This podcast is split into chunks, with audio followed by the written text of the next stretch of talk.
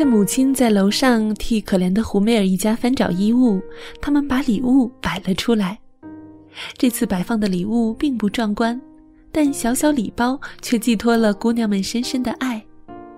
高景的花瓶竖立在桌子中央，里面插满了红玫瑰、白菊花，还有一串蔓藤点缀。桌子上平添了几分雅致。来了，贝斯开始弹，艾美开门为妈妈欢呼三声。乔欢悦着喊道：“梅格则把妈妈引到上座。”贝斯弹起了最欢快的进行曲，艾美猛地一把推开门，梅格则庄严地护送母亲。马奇太太既惊讶又感动，仔细端详礼物，阅读附在上面的字条时，脸上带着笑容，眼里噙满泪水。她立刻穿上军鞋。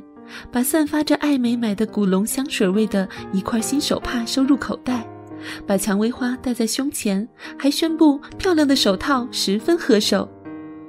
屋子里一片欢声笑语，大家相互亲吻着，说明原委。虽然送礼物的方式简朴，但却充满了深情，增添了家庭过节的快乐。这种温馨也让人久久难忘。然后他们又投入了工作。一早上，先是慈善活动，后是赠送仪式，占用了大量的时间。剩下几个小时，就只能专门用来准备圣诞夜的庆祝了。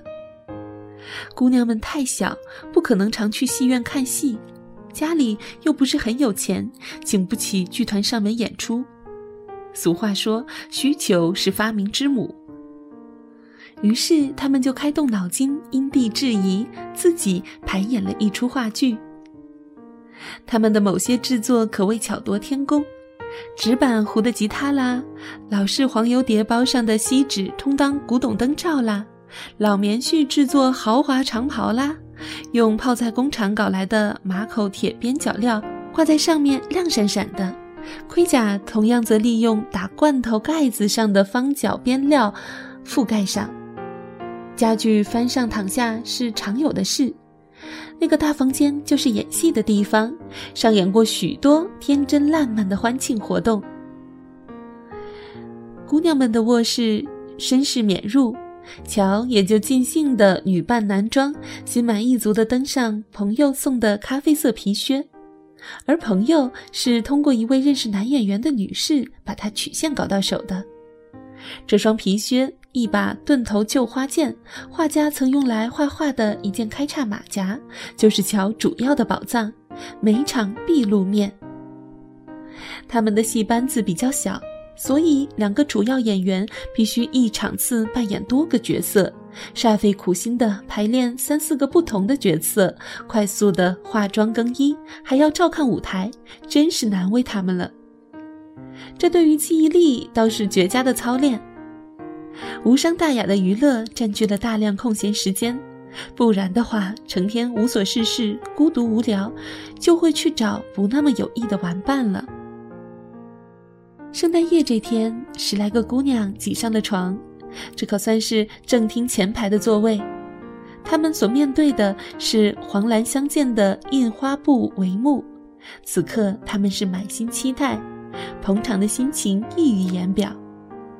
幕后一片窃窃私语，一缕油灯的青烟飘在空中，偶尔还有暧昧的笑声，仿佛要在紧要关头总是会歇斯底里的发作。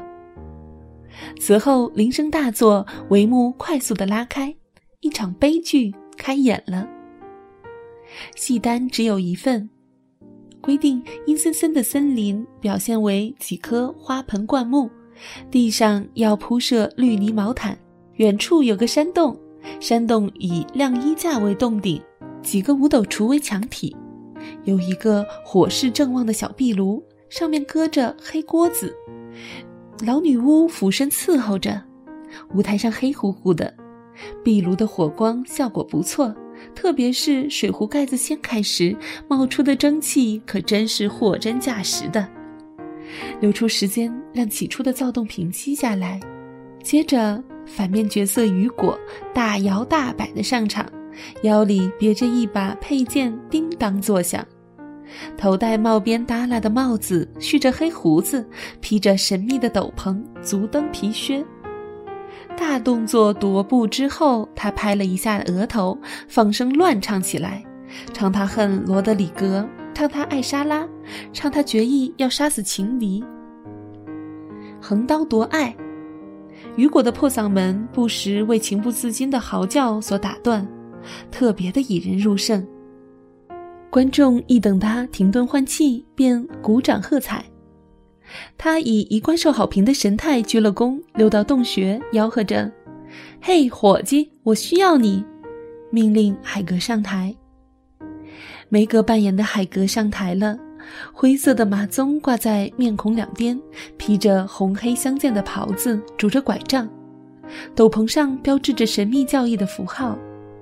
雨果索要一杯魔药，要让莎拉爱慕他；再要一杯毒药，要灭掉罗德里格。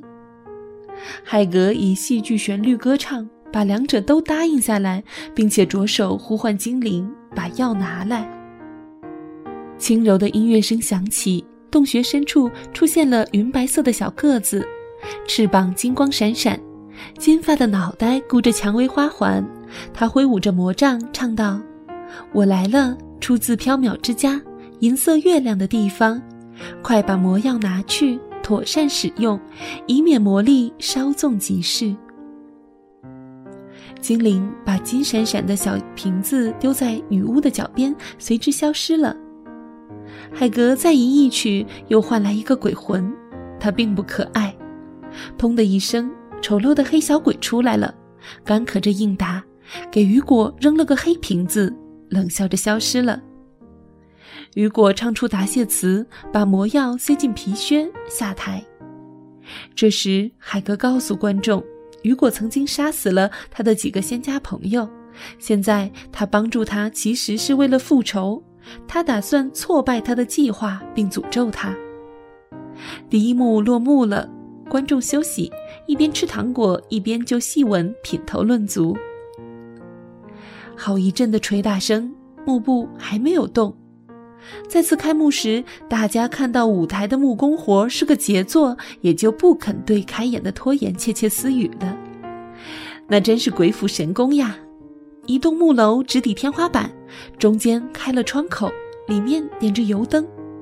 白色帷幕后，莎拉身披漂亮的蓝色连衣裙，等待着罗格里格的出现。罗德里格出现了。他一身盛装，帽子上插着羽饰，披着红色斗篷，耳边是栗色垂卷发，挎着吉他，皮靴当然少不了。他在木楼底下下跪，以撩人的歌喉唱起了小夜曲。莎拉回应着，两人来回对唱之后，决定一起私奔。剧情的高潮来了，罗德里格拿出一副五级绳梯，把一头扔上去，请莎拉下楼。他小心翼翼地从百叶窗里爬下来，搭上了情郎的肩头，准备优雅地跳下来。可是他居然忘记了自己的衣裙，裙摆在窗口勾住，木楼摇摇摆摆向前倾，哗的一声垮塌了，把一对怨偶埋在了废墟里。众人尖叫着。只见皮靴从废墟中乱踢出来，金色的脑袋露面了，一边叫喊着：“我早就说过，早就说过的。”而另一边饰演残酷的老爷唐彼得罗的梅格临危不惧，冲进来拖住女儿，一边匆匆的旁白：“别笑了，要装作一切正常。”他命令罗德里格站起来，恼羞成怒地判处他流放，不准再回本国。罗德里格尽管被木楼砸得晕头转向，却不买老绅士的账，身体岿然不动，无所畏惧的榜样令莎拉热血沸腾。他也不买老爷子的账，于是老爷子下令把两人投入城堡深处的牢狱。一个矮胖的嘉宾拿来了锁链，把他们带走。但是他的表情惊恐万状，显然已经忘记了台词。第三幕是城堡内大厅里，海格上来来解救情侣，并结果雨果。他听到雨果走近，就躲起来。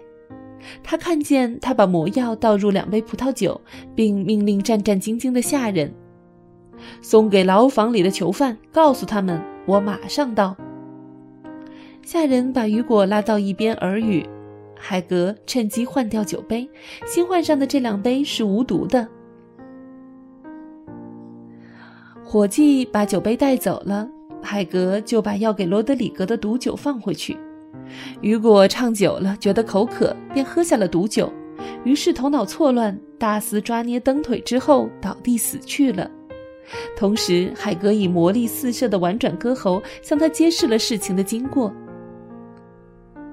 这确实是激动人心的场面，不过某些人认为大量长头发突然落地有损反角死亡的效果，众人喊他来墓前亮相，他便彬彬有礼地出来，还领着海格。大家都认为海格的唱腔很了不起，胜过了其他演出加起来的效果。第四幕表达的是罗德里格得知莎拉抛弃了自己，绝望至极，打算自杀。正当匕首刺向心口之际，窗下传来迷人的歌声，告诉他莎拉没有变心，但处境危险。如果愿意搭救他的话，可以办到。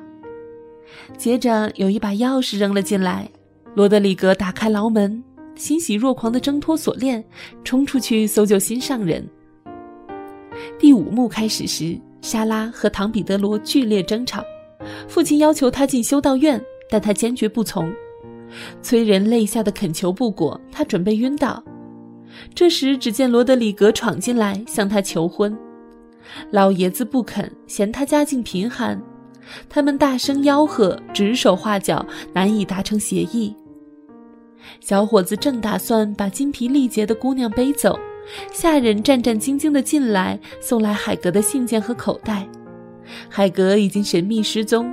他告诉这帮人，如果老头子让小两口不开心，他就把他的百万财产传给他们，并且让老头子不得好死。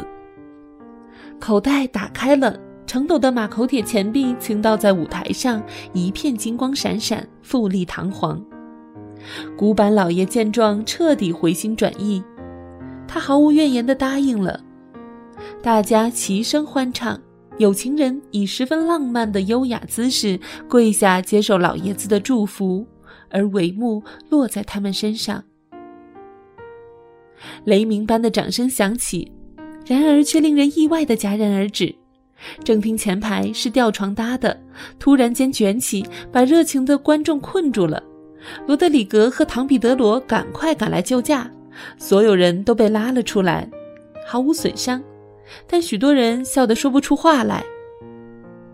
闹剧尚未结束，汉娜就进来了，宣布道：“马奇太太请客，请小姐们下楼赴宴。”